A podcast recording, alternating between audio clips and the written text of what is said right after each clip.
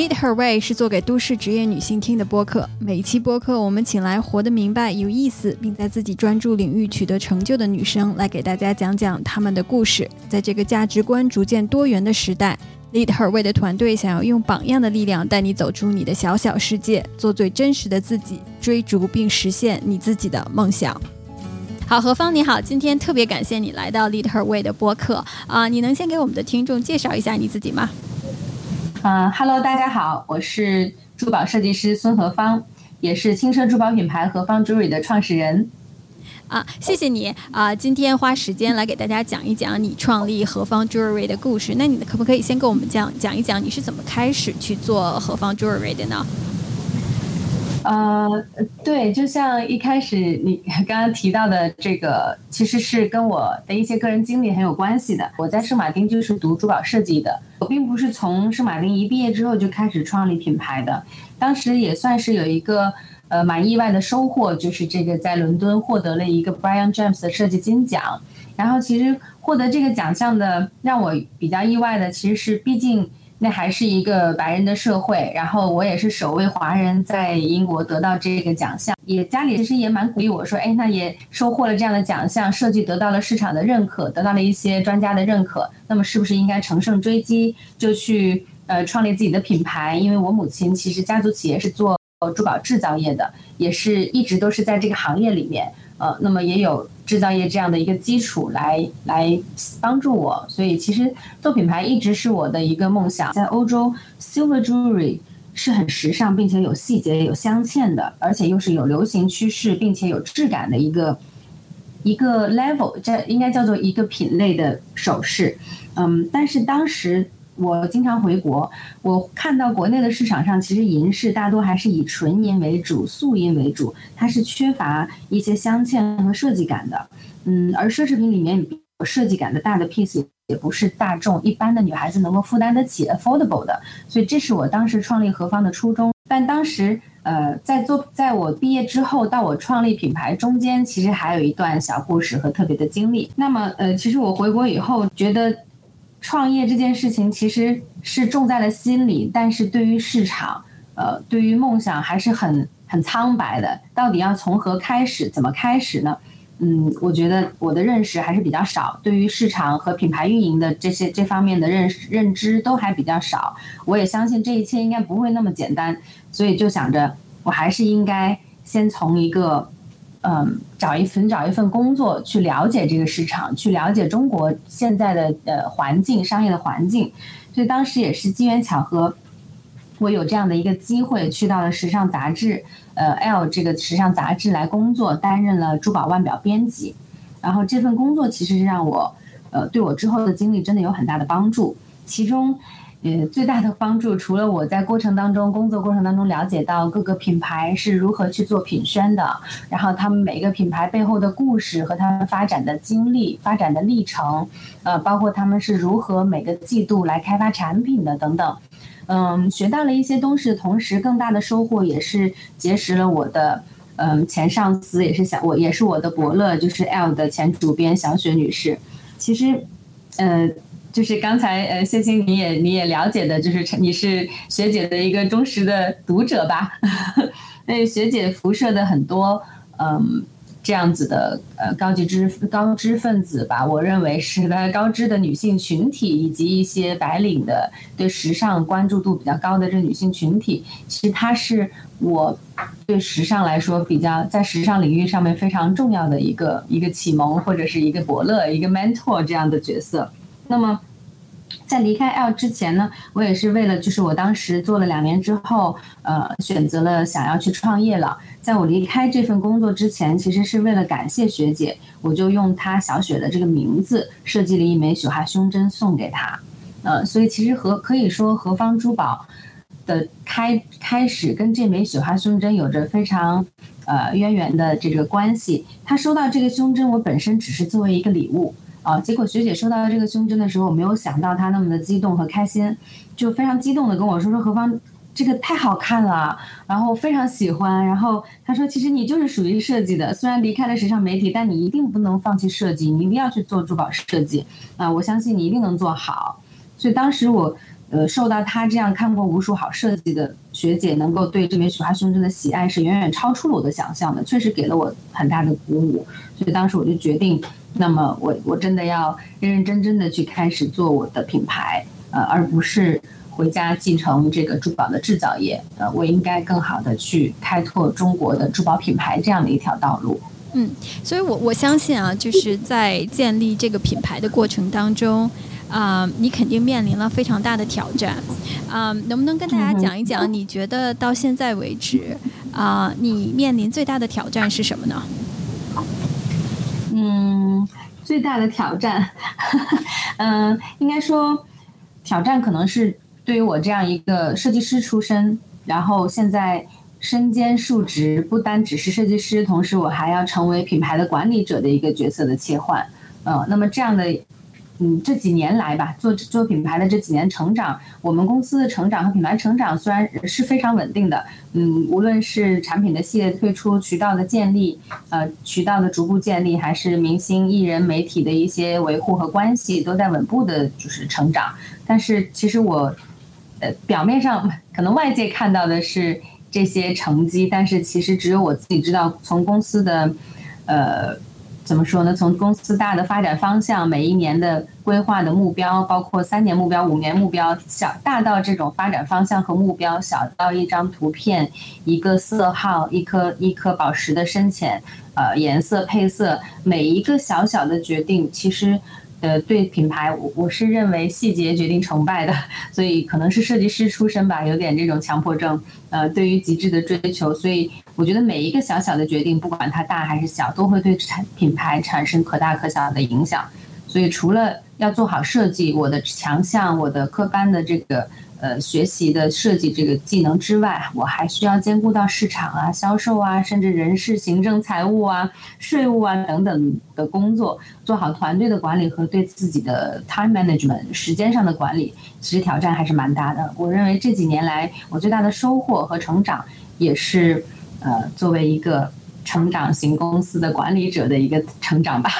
嗯，所以其实我们一会儿会会问到你这个问题啊，因为我知道你是两个孩子的妈妈，然后你又在做设计，还要管理公司，我相信时间的这个管理肯定是你的一个强项。我们留着一会儿再讲。但是啊，我觉得在你刚才讲到这些挑战的时候，实际上是一个创立啊，创立一个品牌，创立一个公司，可能就像你讲的，每一天都要做很多很多的决定啊，就是。我觉得可能做决定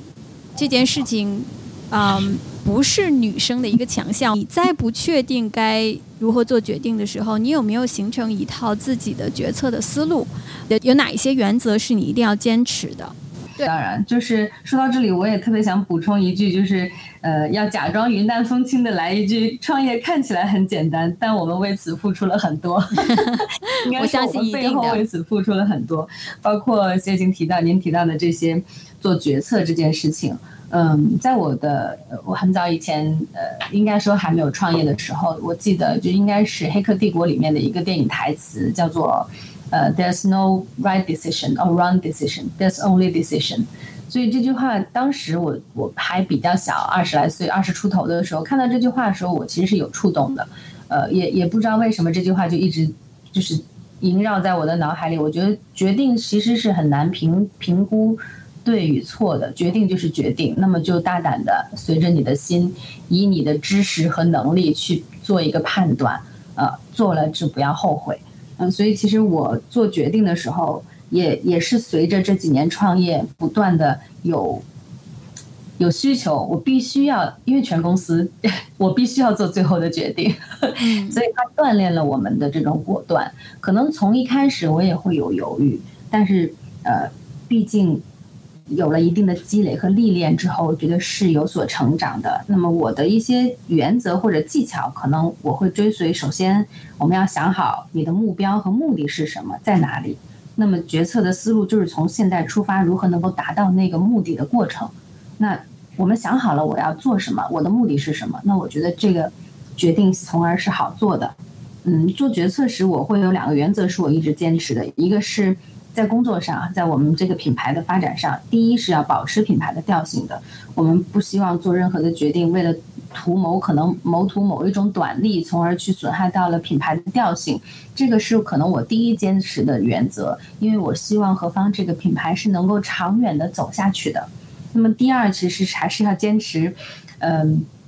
自己的一点文艺的这种设计的初心，呃，其实是有一点文艺的。这个方面是有时候需要 balance 的，就是如何去 balance 市场和设计，这是方面是需要取舍。但是我会不断的来提醒自己，你最初做这个品牌、做这个珠宝设计的目的和初心到底是什么？呃。嗯，所以当然，同时也是要结合市场的反馈和声音，能够达到一个高效、有有有有效的、高效有有有有效果的这个两点，可能是我会比较常常提醒自己的。包括这个，我觉得决策的这种果断能力，其实可能跟我的原生家庭也有一定的关系。嗯，我的父母对我言传身教和耳濡目染的影响还是很大的。他们也是从商，因为他们也一直经商嘛。但是，而但是他们会毫无保留的把他们在工作上遇到的一些困难呐、困境啊或者困惑，都会暴露在我的面前。甚至有时候两个人在沟通工作的时候，也会把我当成成年人一样来征求我的意见。我是觉得这样的环境下，可能无形当中培养了我独立思考、判断，并且给出决策的一种能力吧。所以，你作为妈妈，你也会这样子对待你的小朋友吗？呃，会，我应该也是觉得我是受益于这样的教育风呃教育方式的，呃，因为回过头今天来看，我觉得今天能够我有这样的主见和果断以及判断能力，是基于他们从很小就给了我这样的机会，所以我可能也会 也因为由于自己受益于于此，所以我也会尝试这样去对待我的子女，希望他们能够也有自己的判断、自己的意见和态度。嗯。嗯，说到做何方 jewelry 这件事情，我觉得把任何一件事情从无到有做出来，其实都是一个创造和表达的过程。嗯，其实我觉得做做这个品牌的人，这个品牌做出来，实际上多多少少都会有一些背后这个人的影子。所以你觉得在这个过程当中，你希望通过何方 jewelry 这个载体来表达什么呢？嗯。这种表达是如何影响你对事情的一些看法和你的一些人生的选择呢？嗯嗯嗯，这个讲起来其实理念还挺高的，但是我很感谢能够给给了我这样的一个机会，也很感谢你给我这样的一个问题。嗯，首先我希望从何方 jewelry 这个，我是希望能够通过何方 jewelry 设计的一些珠宝产品。作为这这作为一个载体，来通过我设计的珠宝产品和我这个品牌来表达女孩子自信、愉悦、优雅、进取这样的生活态度。听起来好像很官腔，但是我们想一想，谁不喜欢看到一个自信、阳光然后快乐的人呢？所以我希望从我的珠宝，我我为什么没有做很多暗黑系呀？不是说它不好哈，就是。我并没有用这种方式来表达，没有一些暗黑系或者是呃很很很 punky 或者很很 chunky 的一些东西。那么，因为我希望用何方的这个品牌和它的产品来传递的态度是轻松、优雅、自信，然后能够自我愉悦、能够开心、快乐、有趣这种的这种悦己的理念。它其实也影响着我的生活点点滴滴，我也希望用我的生活中点点滴滴的快乐来影响到我的产品，然后从我的产品和品牌又能够输出影响到我的客人，就我们的消费者们，然后能够让我们的消费者们看到这些产品也觉得很快乐很开心，拥有他们去犒劳自己、去打扮自己的时候，也能让自己享悦、享受自我、享受生活。这个就是我想要传达的，也希望能够尽一己之力，通过这些产品和品牌影响到更多的人，也希望每一位女性都能够活出自我，爱自己所爱。这个是我想通过何方珠宝来传达的。嗯。所以刚才其实聊到了啊，你实际上是一个两个孩子的妈妈，一个儿子一个女儿，然后你还同时创业经营公司，啊，在做设计又做管理，啊，我想你能不能跟大家讲一下你是如何安排你的时间的？就是如果能够透露一下你每天的这个日程安排是什么样子的？嗯，啊，有哪一些事情是你每天不管多忙都必须要去做的？然后你要做的这些事情是怎么样帮助到你的呢？其实我之前看到过一篇文章，里面就写，其实女性的生育期往往都会撞上自己的事业发展期或者事业最辉煌的高峰期。嗯，所以女生因为成熟的女性也要达到三十加以上的年龄了，嗯啊，甚至是四十加。但往往在这个年龄段，其实是事业上最黄金的阶段，也是身体上也是，通常也是婚育的年龄最好的年龄。他们往往是会撞在一起，这就对于女性从业，就这个应该怎么说？这对于嗯职业女性有了更高的要求和挑战。只是看到那个的时候，那篇文章的时候，这个观点确实让我很触动，也深感深感同身受。那么分享我个人的一些经验，可能其实我没有一个特别固定的 schedule，说说我每天一定要按照什么样的 routine 来工作来做事情。因为作为一家创业期的公司吧，毕竟我们从一六年才开始正式注册成为公司来运营，所以其实我们。嗯，作为公司化来运营的时间并不长。那么，作为一家创业型或者说是成长期的公司，品牌的杂事其实特别多，而且所有的事情要在像火车一样，像开火车一样，车已经开起来了。那么这件事情已经做起来了，整个是动起来的一辆火车，但是它在过一边往前跑，一边要不同的给它加油啊，给它加加水呀，加人呐，要不同的给它加东西。不停的给他加东西进去，这是我这几年的感受，所以有一种，有一种一直在奔跑的这个感觉。那在这个过程当中，你如何来 manage 自己的时间？其实没有捷径可以走，无非就是要付出更多的，其实是要付出了更多，牺牲自己，付出更多的时间，牺牲更多的自己，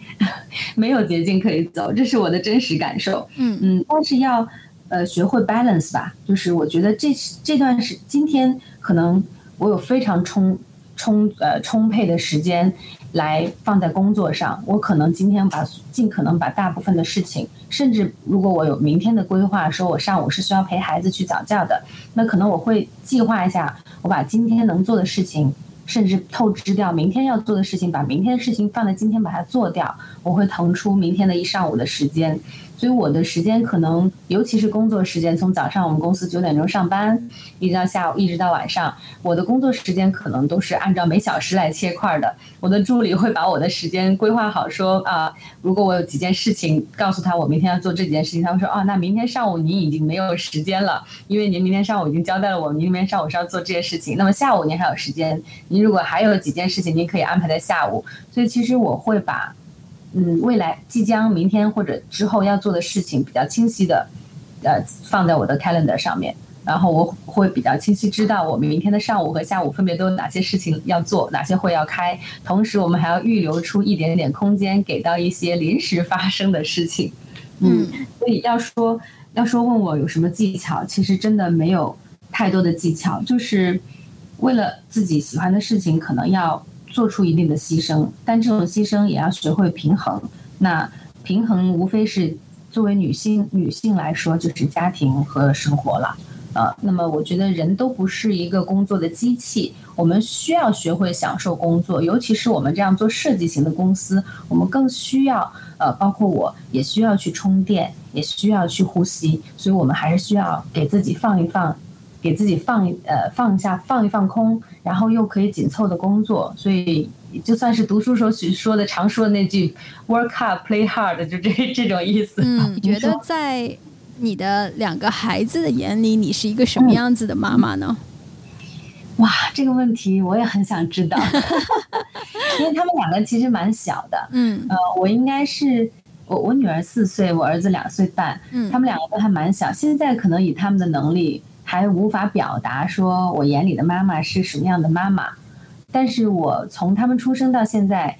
对于他们两个而言，我一直是一个内疚的妈妈啊。但是我也是一个自信的妈妈，我自信于我相信他们一定能够理解我，并且我志立志于希望成为他们的榜样，而不是只是天天花大量的时间陪伴在他们身边。啊，我更希望他们看到，呃，而且也希望他们了解。呃，家里人父母的一个规律，早上睁眼看到父母的时候，我们是会跟他们说再见的。所以他们早上起来是很清楚说，哦，妈妈等一下就是要走的。当当我们吃完早餐，他是很清楚，哦，妈妈拜拜，妈妈再见。他们是对我们的这个生生物钟，对我们的这个 routine 和规律是是有意识的，而且他我也会把他们带到公司来。我很少，但偶尔，比如说有一些公司有一些年会呀，或者公司有时候办一些游园会或者抽奖啊，或者是人交换礼物，圣诞节 Christmas 我们会做全公司交换礼物啊，或者我公司同事给我过生日的时候啊，我可能会偶尔把他们带到公司来，让他们熟悉并且了解妈妈是在这样的环境工作的，这是妈妈的公司，这是妈妈的工作，这是妈妈的办公室，这是妈妈的电脑，呃，这是妈妈的笔记本。呃，这是妈妈的包，这是妈妈的公文夹、文呃文件夹，这是妈妈的保险柜。其实他们对我的，我希望他们能够，其实四岁小孩、两岁小孩都很有意识的了，他们有一定的意识，嗯，去了解说我的妈妈是这样的。他当当他跟我说再见、拜拜，离开家之后，他是去到了这样的一个空间。啊，他们是知道哦，妈妈去了那个空间，在那个办公室工作，那是妈妈的公司。那从公司回到家，他们就知道哦，妈妈回来家就是我的妈妈陪我玩儿。但妈妈出门的时候，她是去做这件事情的。嗯，可能我确实会，这是我我我我我我身体力行的事情吧。我不知道是不是对，但这是我我我尝试用这样的方式让他们去了解我。嗯，其实刚才听到你讲说，你实际上会会把日程安排的，就是特别的有条理啊，啊，有没有一些什么样的，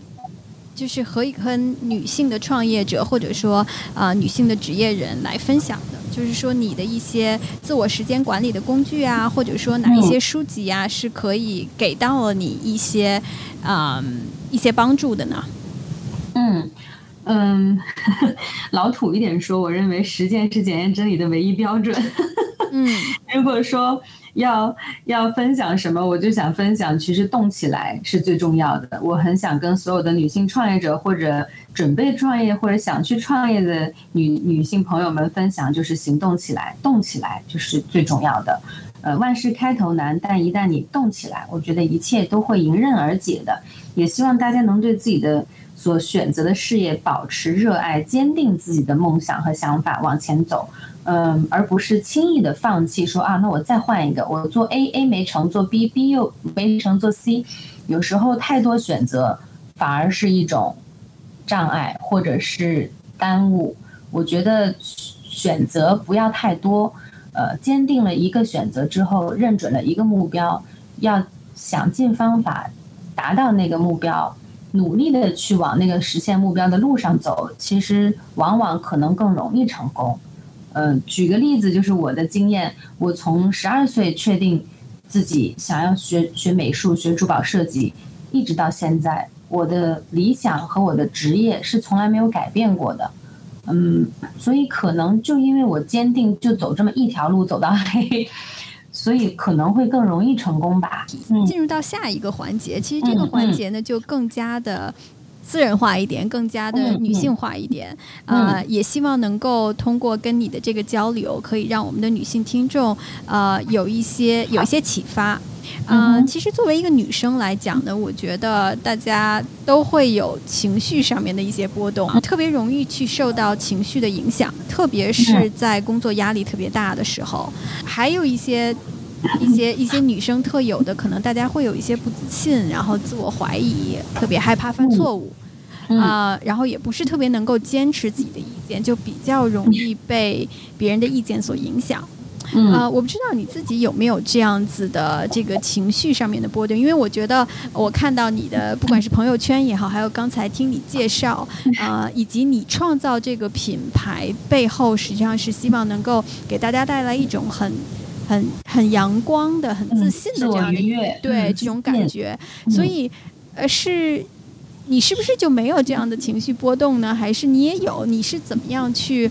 呃，克服它或者战胜它的话，当然当然有，当然有。我也补充一下前面刚才不好意思，您说到让我推荐一些书籍和 A P P。嗯，其实我很少用工具或者是 A P P 来进行自我管理。嗯，曾经健身可能就是 Keep 之类这样子的曾经用过，但是如果硬要推荐的话，我可能大概会推荐企业微信。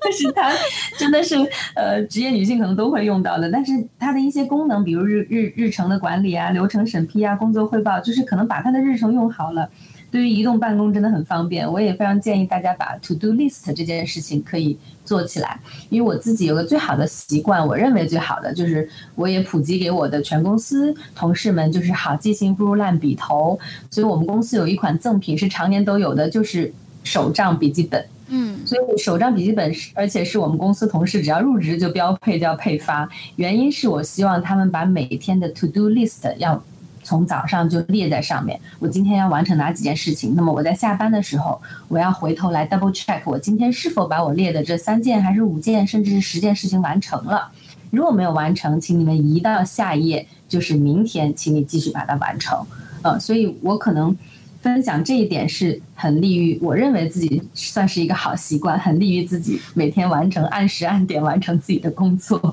对，所以你是一个特别有条理的人，我觉得可能是吧。下来，对，你是什么星座啊？其实，其实我的星座挺天马行空的，我的星座是水瓶座。哦，对，但是你真的是很有条理，嗯。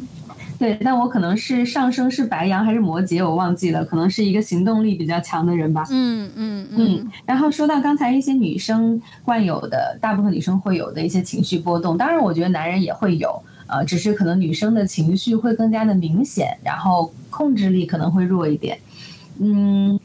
情绪波动一定是会有的，尤其在工作当中，我反而觉得在我的生活当中很多事情。呃，我的包容心会更大、更宽。那么，反而在何方珠宝，在何方，呃，在工作当中，在我们这个品牌里面的大小事物，我反而会追求极致，要求反而会比较高。那么，我应对情绪波动的方法是：第一，就是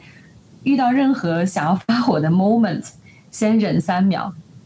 或者忍十秒钟，再把那想发的火、想说的话说出来，可能会不一样，因为。忍了几秒钟之后，控制一下自己当下的最怒的这个或者最激动的这个状态，因为你在最最怒和最激动、最激动的时候说出来的话，一定是最不好听的，也可能是很伤人的。所以先尝试忍，最大最大限度的去忍几秒钟或者几几几十秒钟。所以忍这件这个字真的很重要，可能在从。小孩变成大人的过程当中，成长最重要的标志，可能变成熟最重要的标志就是包容和忍耐吧。嗯，那这是第一点，一个小技巧，就是尝试在你发在发泄情绪的之前，控制自己情绪的方式，就是先给自己按一个暂停键，告诉自己暂停 pause，然后默念几秒钟，看看能不能缓解。这是第一。呃，第二就是呃。我呃提到的这个自我怀疑和不自信，在这件事情上，我倒是，我倒是，我倒是很少有过不自信和自我怀疑的状态，嗯，比较少，呃，偶尔可能会对自己做的决定，当它的效果没有很达到，Hello，能听到吗？谢谢。可以听到，可以听到。当它的效果没有达到我理想的状态的时候，我可能会有一定的自我怀疑。嗯，但是我认为直面自己的错误啊，直面自己的失误和错误，其实都是成长必备的心理素质。我们要学会去面对自己做的错事和自己做错的决定，这都未必是坏事儿，就是很有可能这些反而协帮助了我们的成长。嗯，那么特别是作为品牌的管理者的话，我觉得坚持自己的意见和要具备果断的决策力其实是必备的，然后也是需要不断去提升的，要学会。去提升自己的自信，这种自信的心态和锻炼自己果断一点的决策，这个是，确实是我觉得是创业者，尤其是创业女性是必是必须要具备的。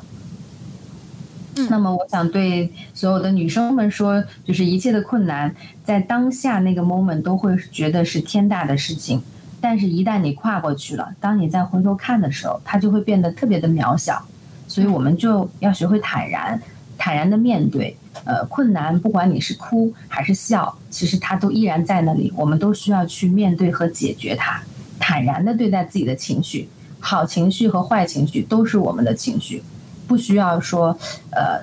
一定要去控制它，坦然的面对它，其实挺好的。嗯，呃，所以在创业的这个过程当中，你觉得你的女性的身份给你带来了一些？什么样子的好处或者坏处呢？它有没有帮到你？啊，你觉得在创业过程当中有没有一到两个是女生特别要克服的困难？嗯，有有有。相对于男性创业者而言，我觉得女性的创业者一定是更加精致啊、细致啊，或者是敏锐的，能够看到女性内心深处一些真实的需求。呃，之前也举过一些例子，比如一些呃租赁服装啊，然后之前好像有一二三，然后包括野兽派呀等等，就是女性女生的需求，可能女人会更了解，所以女性创业者也一定有自己的优势。嗯，相较于男性创业者而言，呃，但是这点是应该包括我做何方珠宝，那么我们会我会很清楚女孩子使用珠宝的各种场景，啊，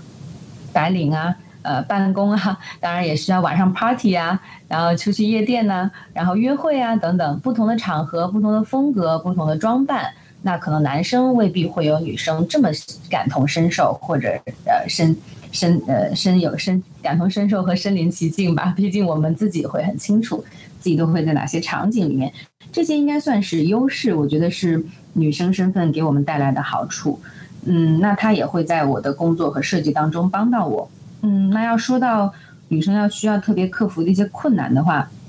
虽然我们经常听到一个观点叫做“商业是公平的竞技场，创业是一场无性别的运动”，但我觉得这些都是口号。其实整体的创业环境，包括这个这个世界对女生，我觉得对女生依然是呃不够平等的。因为客观来说，从生理上我们是不平不同的。呃，那么男生是不需要去生育放生育假的。那么我我在创业的。短短几年当中，我是经历了去生了两个孩子，那必然是对我的工作有一定的影响。虽然我已经把它缩到了最短，我在呃预产期当天都还在公司，我直到推进产房我才离开公司，然后呃做了一个月的月月子，就是出了月子我就立刻又回到公司上班，所以我前后呃生了两个小孩，其实只离开了我的工作岗位两 total 两个月，每个小孩我只用了一个月坐月子，所以其实。这个一定是从生理角度客观来说，对女生是有挑战的。嗯，性别偏见不是我们臆想出来，它是真真切切的存在的，我们也需要去面对它。但我我也我的理念当中，我觉得女生要克服的困难，首先是放平心态。我们不需要去跟男人比，我们只需要跟自己比。今天的我比昨天的好，我今天是一个 better me 就够了。其实我们不是要去跟男人较量的。我们只是要做一些让自我愉悦、能够体现自我价值的事情，呃，然后并且能够获得一点成就感，而且也还也是开心的，呃，就好了。嗯。所以说到这个比较啊，其实我我有一个多一个问题啊，就我觉得女生她呃可能会不可避免的去跟一些其他的优秀的女生去比，觉得很多女生她会觉得说我不够好，然后我要去哎，你看这个人他比我年龄还小，但是他已经取得了这么大的成就啊，所以就每天生活在一种很负面的情绪当中啦。你对这样子的这个女孩子她们的这样子的一个。呃，心态，你有没有一些什么是要跟他们讲的呢？嗯，了解。我想说，每个人一定有自己的闪光点，就是那个你看到很满、很很完美的人，他身上也一定有你没有看到的缺点。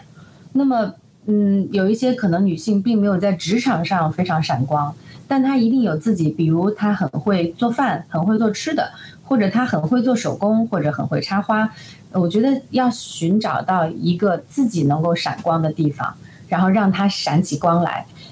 每个人只要找到一个闪光点，我觉得都已经足够了。如果你身上有十个闪光点，那你实在是太优秀了。所以不需要去比。我刚才还是回到刚才那句话，我觉得就是今天的我能比昨天好，就已经是一个 better me 就已经够了。嗯，一味的去比，最后确实内卷，这样会让大家彼此都非常辛苦，就没有办法再去享受快乐了。那此刻的我是快乐的，但但是我对于社会或者我对于家庭是一个有用的人即可。我觉得这一点，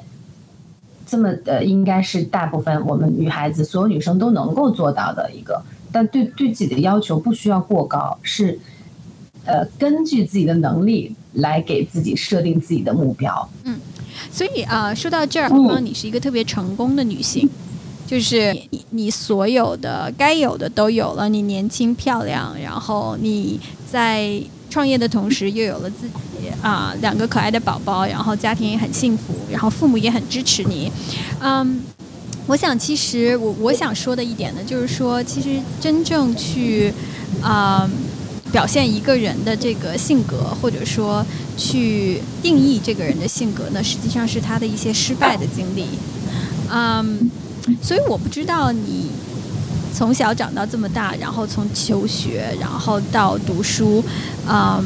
呃，从读书，然后到工作，再到自己创业，你有没有经历特别刻骨铭心的失败？然后你是从这一次失败里面走出来，你觉得它让你焕然一新？你在这个失败里面学到了很多很多的东西。嗯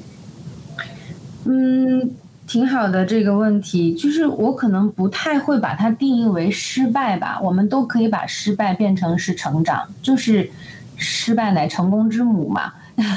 所以，其实每一次失败应该就是一种人生的历练和成长。嗯，切切记不要把用失败来打败自己。其实，你应该在每一次的失败当中都觉得很愉悦，说哇，我又成长了，我又 achieve 了一件事情，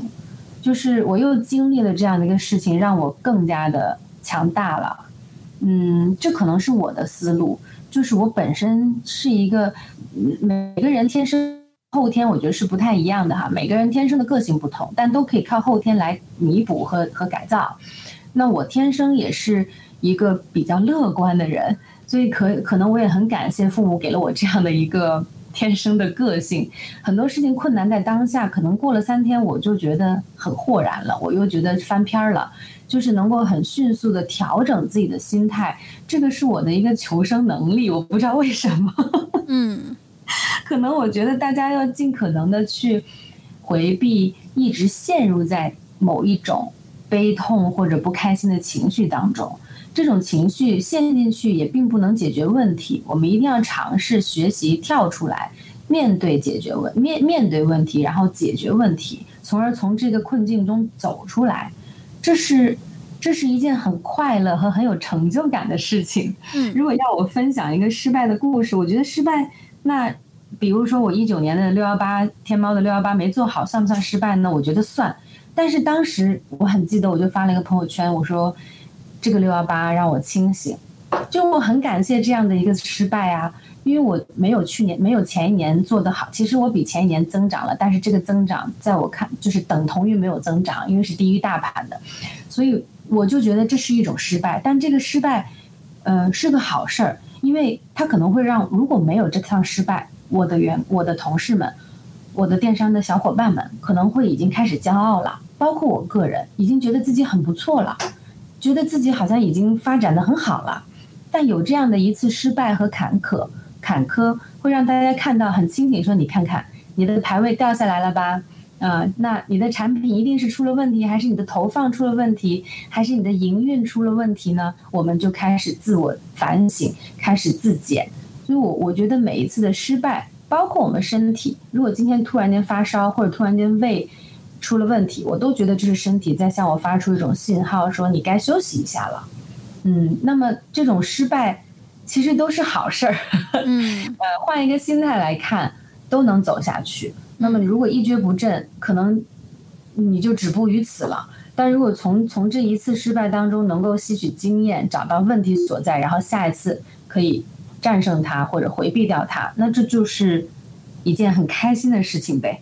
所以我觉得，首先心态是最最重要的。没有一个 all 叫做一个 all 的，其实什么的什么样的全部叫做全部呢？有了一块钱，你就会想要十块钱；有了十块钱，你就想一百块钱。那到底一百块是全部，还是一块钱是全部？其实这个是很肤浅的。我我们所谓的哦，无非就是有工作、有有婚姻、有孩子，然后上有老下有小，这样叫做哦吗？未必见得。有些丁克家庭，他们也许对于孩子，对他们来说是一种负担，那个根本不在他们 all 的清单里面。那么对他们来说，我是无无没什么好羡慕的。就是他，我对于他们来说，哦，你有孩子，so what？他们不会羡慕我啊，因为他们认为人生只有彼此，咱俩过就是最快乐的。所以这个 all 取决于你想要什么，那你就去奋斗，就是就去你设定好你的目标，然后努力往前走，往你的目标上就走就好了。别人的目标是别人的事情，别人有孩子是别人的事情，就是我未必是觉得有孩子就是最好的。有的人可能觉得我这辈子就想环游世界，这就是我最好的那个世界，就是我的 all，那那他就去就好了。我们也没有任何的可比性，所以其实人跟人，我们有句特别通俗的、很土的话，叫做“人比人得死，货比货得扔”。嗯，就是人跟人最忌讳的就是比，货跟货最忌讳的也是比。所以其实我们不需要去比，比完了你只会不开心，因为我们很少会去跟比自己弱的人去比，我们通常都会去跟比自己更要优秀或者拥有更多的人去比。那这种比较之下。呃，无非就是觉得自己更弱、更差、更不开心。嗯，那与其这样，其实不如就是，呃，是想清楚我要什么，我想要的十件事情啊，一面包、矿泉水、牛奶还是果汁，我想要的十件事情，一二三四五六七八九十，那么我就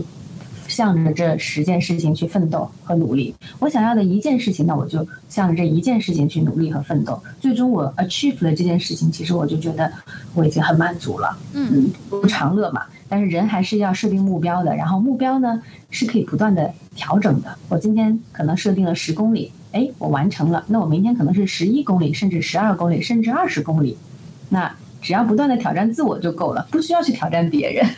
我觉得，我觉得听你讲完了这这，咱们俩聊了这一段时间之后，我觉得我我用三个词可以去形容你：第一个，你是一个特别乐观的人；第二，一个你是一个特别有规划性的人。谢谢。啊，对，第三一个，我觉得你是你是一个特知道自己要什么的人，所以我觉得可可能啊，我们的女性听众，特别是一些年轻的女性的听众啊，也许你们也会有就是陷入自己的情绪当中，然后或者迷茫啊，很迷茫，然后跟自己的同龄人或者说啊，可能。可能啊，他们已经成就很多了，你去对比，你就会觉得特别的不失落啊。哎，对我觉得，对你刚才讲的那一点就是这样子，就是每天取得一点自己的，就是自己给自己定个目标，每天取得一点小小的进步，其实就已经很好了。我觉得这个说起来呢，啊，是是大家都理解的，但做起来的确是比较难的。嗯，那我也可以举个例子，就是，呃，我也不怕分享。其实我在结婚之前，甚至认识我先生之前，呃，我也会迷茫，觉得说我什么时候才会结婚呢？呃，但是我也很，我也很神奇。我觉得念念不忘必有回响。其实人一定要设定目标，或者说一定要给自己一些信心。我曾经跟自己说，我希望我三十岁能够结婚，呃，因为我是向往婚姻的一个人。除非我不向往，那我不会给自己设定这样子的框框条条。那么我是向往婚姻的，所以我觉得，嗯，我希望三十岁左右，三十岁吧，就是那，就是三十岁就是可以结婚，这是我希望完成的一个，就是心中的美好的愿景。但是在三十岁之前，我从来没有放弃过工作。我觉得工作和事业 是不会。是不需要缘分的，嗯，就是感情其实是需要缘分的，因为毕竟是两个人的事情，不是我一个人捏个小泥人儿他就可以跟我结婚的。但是对，但是工作是你只要努力了就会有收获的，只要付出就会有收获的事情，就是就算是工作也好，学习也好，学业也一样，呃，就是不管你是在读书还是在读研，甚至在读博，他。都是你只要付出就能看得见回报的一件事情，所以在感情，如果我们女孩子纠结的事情无非是工作、事业、工作跟跟感情，呃，在我们这样的 二十来岁、三十年来岁的阶段里面哈，那么我会建议呃可爱的听众们，就是如果你的感情、你的另外一半还没有遇到的话，我觉得我们不要放弃自己，不要放弃去建设自己和武装自己。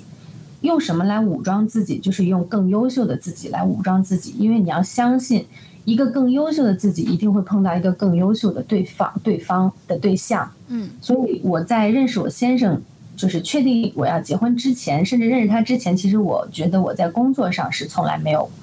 呃，懈怠的。我认为，而且我也确实感受到了，如果我先生和我二十岁的男朋友的时候的相比，我会认为我先生会更加的。的优秀吧，或者更加的让我觉得很很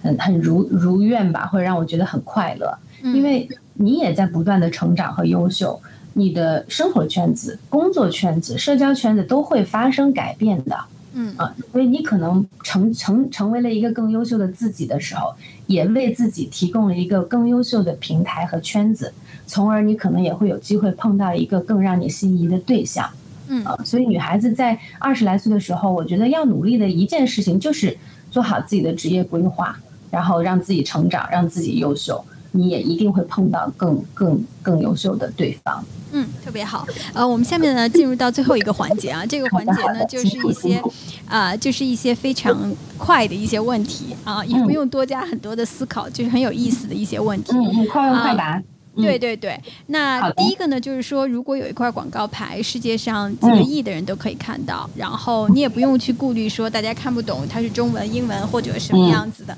啊，你想要在这块广告牌上写什么呢？写何方珠宝啊？为什么呢？毫无疑问呢，因为如果一个有几亿人全世界能够看到的广告牌，我肯定最希望希望大家能够看到我们的品牌何方 Jewelry。OK，我们进入到是我除了我女儿和儿子之外的另外一个小孩，这是也是他是你的第一个小孩，对的，他是我第一个小孩。对，如果你可以带三本书到一个孤岛十年，你只可以带这三本书，意味着你要不停的重复的去看，你会带哪三本书呢？啊，这个问题实在是，这个问题应该其实是这辈子都不会发现发生的，但是如果真的有这样的情况。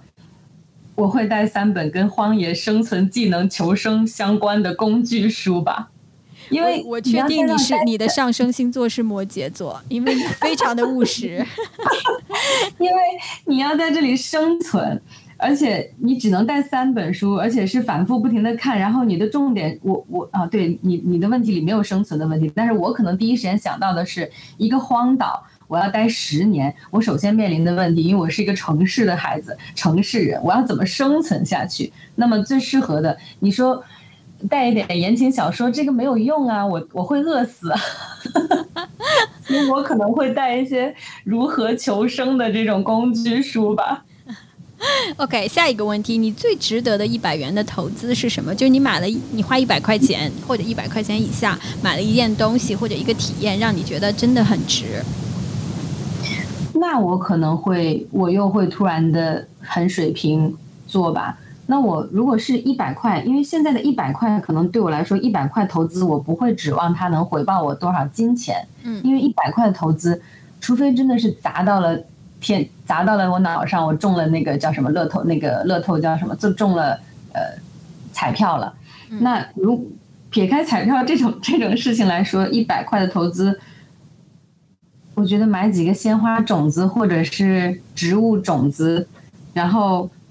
一百块也也买不到什么东西吧。现在买个买几颗种子，然后可能它能回报我一个美丽的春天，能够回报我一小盆花花花卉，嗯，就挺美的。嗯，因为一百块的投资，你要是奔着回报多少金额来说，这个是没有意义的。嗯，但是能够回报你一片呃绿叶一一片玫瑰花园，那还是挺开心的，挺浪漫的。嗯。啊，下一个问题，请告诉大家两件事你坚持每天都做超过了十年以上的。这个问题我只能贡献一些毫无营养的回答，就是吃饭、睡觉 and 工作。所以你坚持了工作十年以上。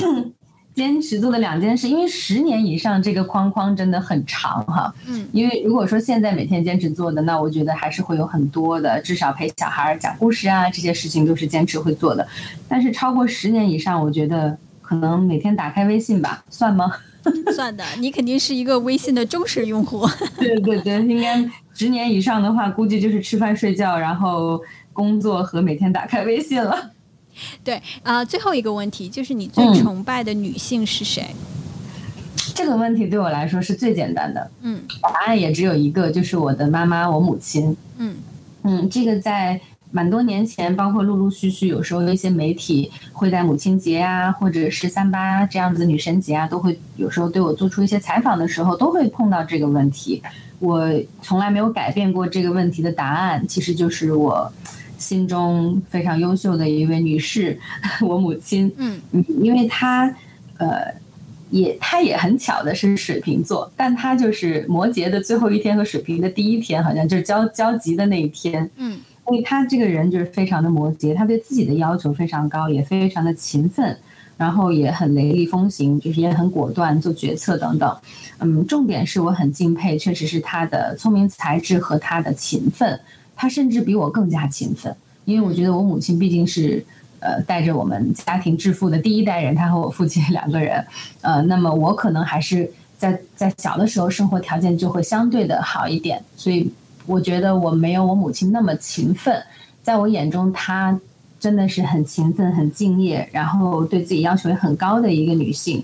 嗯，他甚至对自己生产的产品、生产线等等都亲自把关，做到极致。所以我小的时候，经常有时候会被他，因为他没有时间照顾我，所以有时候说会带着我一起去他的公司，然后就把我丢在办公室，他就去忙工作了。那么我就会看在眼里，他工作的状态。嗯，我从小可能就比较佩服他对待工作的这种执着和细致。嗯，也很感谢他的这种身体力行，让我看在眼里。潜移默化的对我的这样的影响和培养，也督促着我不断前进。所以，我很感谢，呃，我能选到这样的母亲。OK，谢谢命运安排这样的母亲。哎，谢谢你啊，何芳。我觉得今天你跟大家分享就特别的特别的好。那到最后呢，你有没有什么要跟我们的女性听众要去说的啊，或者分享的最后一点？对，我也很感谢今天天 Lead Her Way 可以。呃，有机会给我以这样的机会，可以让我和大家做一些分享。嗯，最后我想对全世界的女孩子们说，就是爱自己，然后做一个快乐的自己，啊，嗯，是最好的事情，要不负你的这一生。谢谢。